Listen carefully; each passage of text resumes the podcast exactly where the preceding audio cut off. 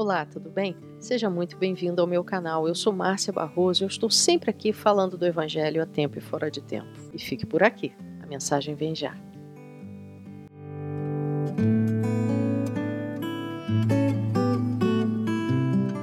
Dessa vez, Jesus ensina sobre os bens materiais no Evangelho segundo Mateus, no capítulo 6, dos versos 19 a 21.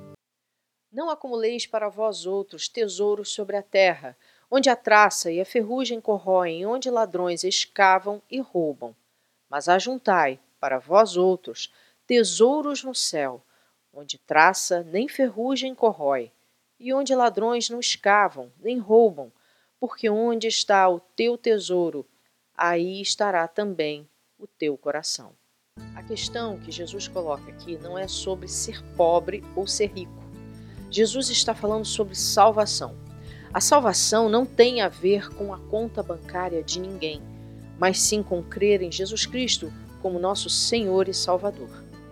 Pobres na Bíblia, como Judas Iscariotes, que foram condenados, e a milionários, como Abraão, que foram salvos. Isso derruba as correntes de pensamento que dizem, por exemplo, que uma pessoa sendo miserável, tendo se despojado de absolutamente todos os bens materiais, então ela estará automaticamente salva.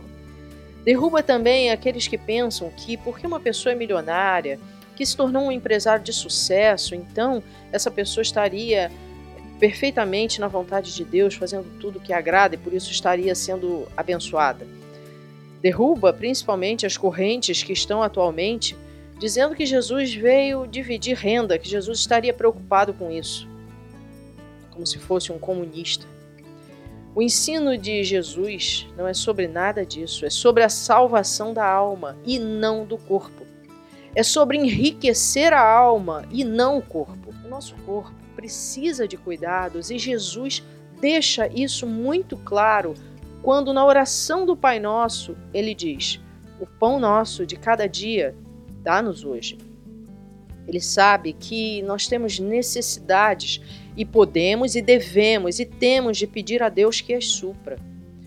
No entanto, observe que na oração do Pai Nosso, a única vez em que podemos pedir alguma coisa para Deus que o dinheiro pode comprar é o pão. Ou seja, é o alimento mais básico que existe.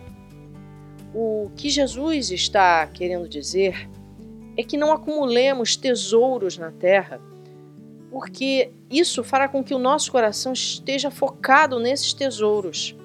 E então, quando acordarmos de manhã, ao invés de nos preocuparmos em orar a Deus, em buscar a Deus, em ler a Sua palavra, então estaremos focados em entrar na internet para vermos a cotação das moedas, para vermos a bolsa de valores e assim vai.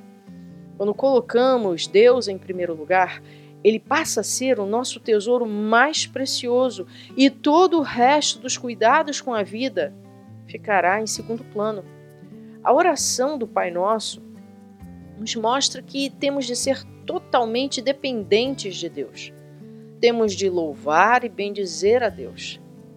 Temos também de pedir a Ele que nos dê a condição de nos alimentarmos todo dia, nos dando um emprego, nos dando condições de obter um salário digno para nos sustentarmos. Temos de pedir perdão e temos de pedir a sua proteção, porque tudo é dele. E se tudo é dele, então precisamos e dependemos de que ele nos dê todas as coisas.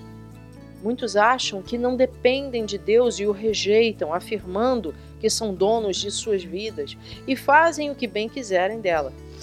No entanto, deveriam se questionar: que tão grande domínio é esse que eu não consigo acrescentar um só segundo à minha vida?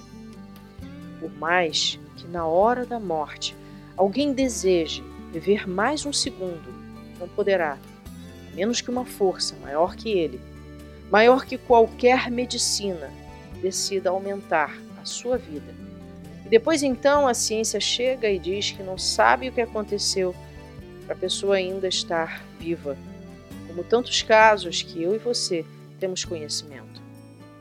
O tesouro a que Jesus se refere é tão somente amar a Deus como seu valioso tesouro, guardar e cumprir seus mandamentos por temor e por amor profundo a Ele.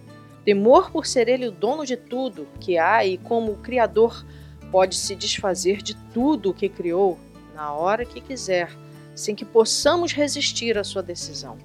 E amor, porque apesar de Ele poder fazer o que Ele quiser, muitas vezes Ele não faz, ao contrário, por sua misericórdia, nos deu a si mesmo para nos salvar de uma eternidade desgraçada, infeliz, onde o fogo não se apaga e o verme não morre, como disse Jesus.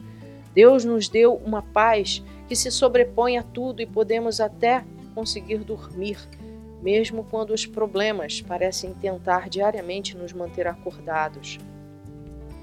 Deus nos deu mandamentos que são fonte de vida e alegria e nos aproximam dele apesar de não passarmos de miseráveis pecadores e ele ser santo e perfeito. Precisamos compreender que somos apenas mendigos vestidos com trapos imundos à mesa do Rei Santo. Enquanto os tesouros da terra apodrecem, rasgam, são roubados ou perdidos, ou dependem de instituições bancárias ou até mesmo do nosso próprio colchão para guardar embaixo, Deus tem os tesouros eternos dispostos livremente para todo aquele que crer, poder então desfrutar eternamente deles.